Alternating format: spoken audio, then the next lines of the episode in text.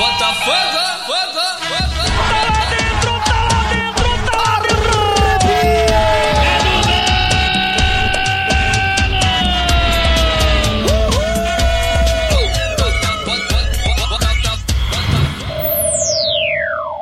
Olá, torcedor do maior da Paraíba, tudo bem? Meu nome é Neto Costa e eu reservei esse primeiro episódio, esse piloto, para compartilhar com vocês um pouco da minha história até aqui com o Botafogo da Paraíba e todo esse meu fascínio por gravações que me fez criar esse podcast.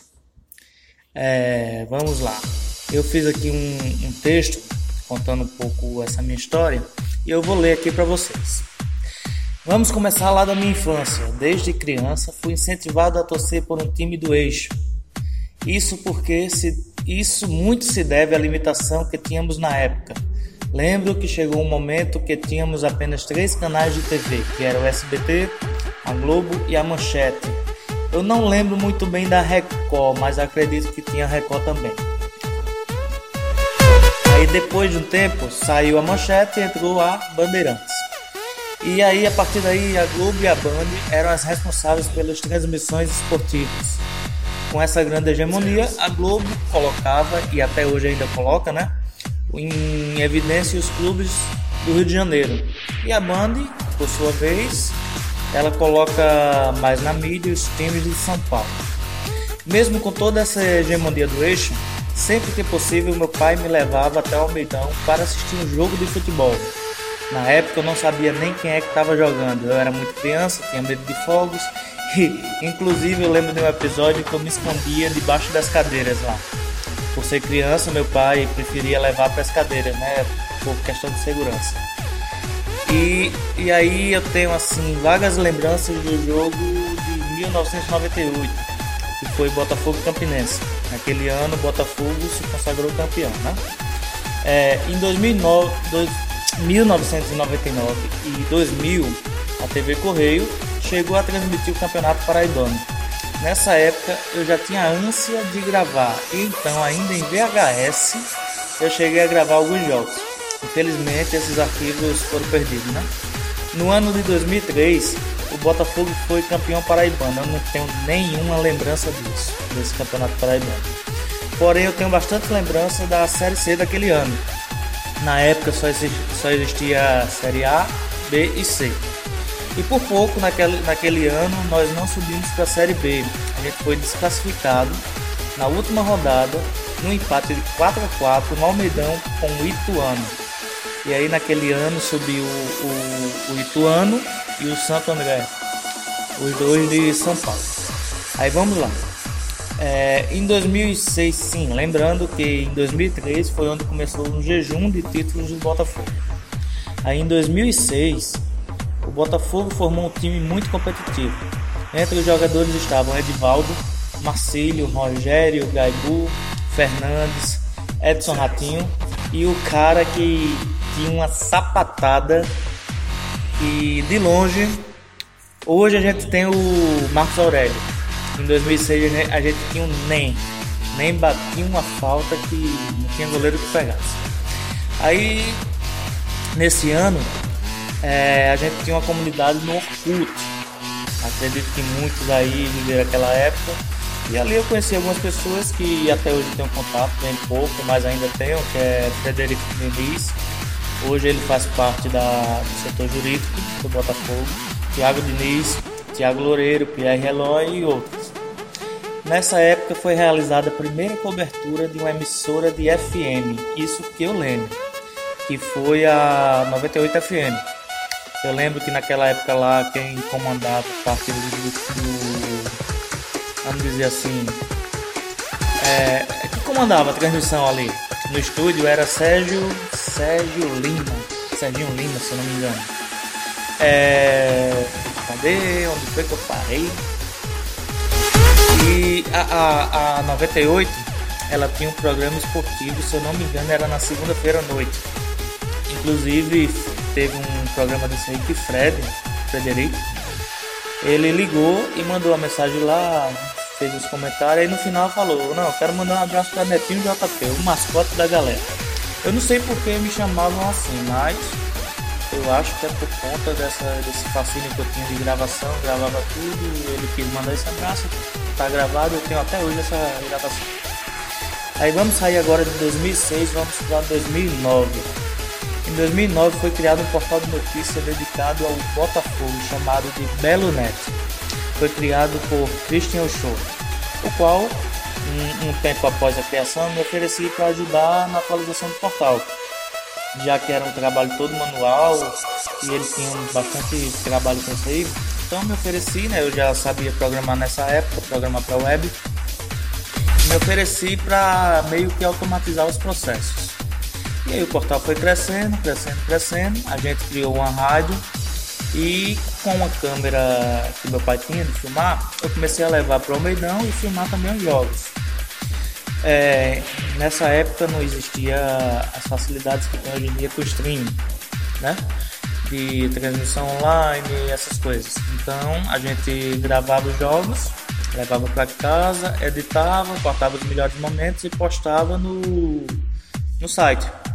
É, inclusive a gente chegou a cobrir outros jogos fora aqui de João Pessoa. E vamos lá, vamos continuar. Em 2010 continuamos o trabalho na BeloNet, inclusive a equipe de marketing, ó, é interessante isso aqui. Eu gosto sempre de frisar isso. A equipe de marketing do Botafogo chegou a entrar em contato comigo uma vez para poder pegar as imagens que eu filmava sempre assim a imagem aberta, que era para o técnico na época, o Itamachule, mostrar aos jogadores para ali fazer a análise do, do, do, jogo, né? O que é que tinha que corrigir, o que é que tinha que manter. Aí vamos agora para o ano 2011. Por problemas pessoais entre alguns diretores do Botafogo e alguns comentaristas da, do Belo Neto, esse vínculo de parceria entre Botafogo e Belo Neto foi quebrado. E, e ali foi preciso encerrar o trabalho da Belo Neto. Pouco tempo após isso, surgiu a ideia de criar um site que fizesse acompanhamento de não apenas do Botafogo, mas do, dos times da Paraíba. Foi aí que surgiu o Voz da Torcida. Eu ajudei a criar o site, né? Como já falei, tenho experiência em programação, tenho até hoje, até porque a experiência não se perde. E pouco tempo depois, acho que uns seis meses, um ano, eu precisei me ausentar do site, mas o site está tá de pé até hoje, o portal está de pé até hoje. Em 2012, o Botafogo contratou o técnico Marcelo Vilar. E ali começou um trabalho que neste ano não surtiu efeito, neste ano 2012. Porém, a gente foi eliminado, porém não, pois a gente foi eliminado na semifinal do Campeonato Paraibano e ali o nosso jejum já durava nove anos. Em 2013 foi onde tudo começou a mudar. A base que foi montada em 2012 foi também trazida para 2013, inclusive o técnico. E acredito que este foi o ponto-chave.